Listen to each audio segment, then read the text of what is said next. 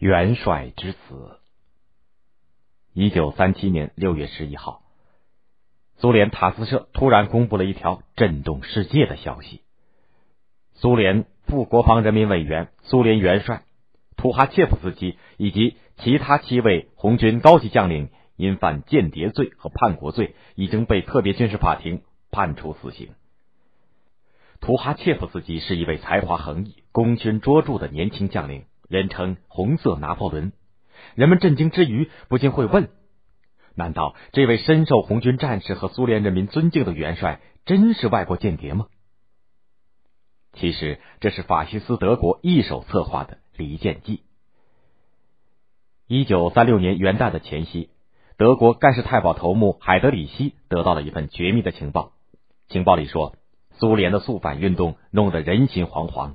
图哈切夫斯基等将领正在策划政变，企图推翻苏联领导人斯大林的统治。海因里希最初认为这份情报纯属于无稽之谈，可是常年的谍海生涯却使他敏锐的察觉出这里面也许大有文章可做。他沉思许久，一个灵感从他的脑海当中闪过，这实在是一个借刀杀人的好机会。不论图哈切夫斯基的政变。是真是假？但是苏联国内的这场肃反运动的确值得好好利用。如果伪造图哈切夫斯基阴谋叛变的证据，然后设法把他透露给斯大林，或许就可以借斯大林之手把图哈切夫斯基干掉。想到这儿，海德里希觉得自己简直是个天才，竟然从毫无价值的情报当中琢磨出了极有价值的主意。但是这件事事关重大，海德里希不敢擅自做主，赶紧去请示希特勒。希特勒听完海德里希的汇报，兴奋的如获至宝。他早就意识到图哈切夫斯基是未来德苏交战时的劲敌。更让他心神不安的是，图哈切夫斯基去年发表了一篇文章，当前德国的军事计划，一针见血的道破了德国企图入侵苏联、称霸欧洲的野心。不难想象。一旦苏联高层接受了他的战略思想，积极备战，那么德国进攻苏联将是多么的不利。而借刀杀人计划不仅可以扫除心腹大患，而且可以搅乱红军的军心。希特勒夸奖了海德里希几句，随即批准了这项计划。于是，一场罪恶的阴谋就这样开始了。狡诈的海德里希知道，凭空伪造证据是困难的，而且也不能令人信服。于是他没日没夜的查阅档案文献，希望能够从中找到下手的地方。经过几周的努力，他终于发现了线索。在二十年代，苏联政府为了对付西方强国的封锁，曾经和德国结盟，在经济和军事领域进行过合作。当时两国将领来往频繁，留下了许多亲笔书信和谈话记录，其中自然包括红军的创始人之一图哈切夫斯基。海德里希决定利用这些资料来伪造证据。为了保密，生性多疑的他没有公开派人到德国最高统帅部的档案室去取，而是命令手下的间谍把有关图哈切夫斯基的二号档案秘密的偷了回来。接着，海德里希在盖世太保，也就是秘密警察的总部的地下室里设计了一个造假中心，挑了一大批技术骨干，什么语言学专家、逻辑学专家、心理学专家、印章专家、笔记模仿专家。命令他们对偷来的文件进行加工、篡改、伪造图哈切夫斯基谋反的证据。没多久，一份份以假乱真的证据源源不断的从这里制造出来。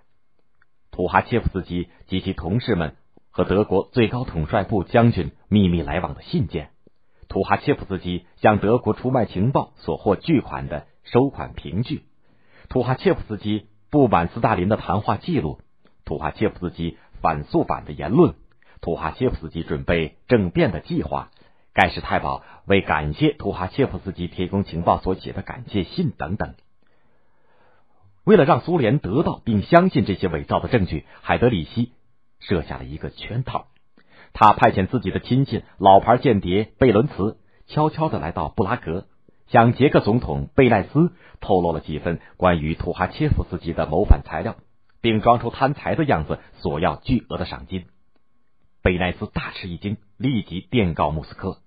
斯大林本来就对同自己地位威望差不多的人很不放心，听到这个消息以后，立即下令不惜一切代价，一定要搞到这份情报。几经反复，苏联间谍和贝伦茨在柏林进行了短暂的交易。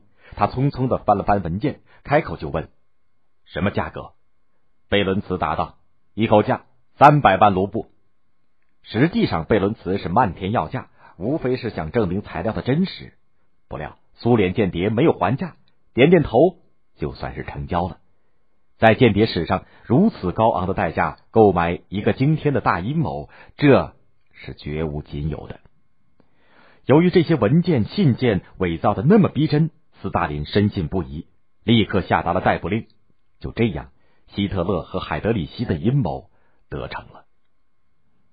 一九三七年六月十二号。图哈切夫斯基和其他几名著名的将领被枪决。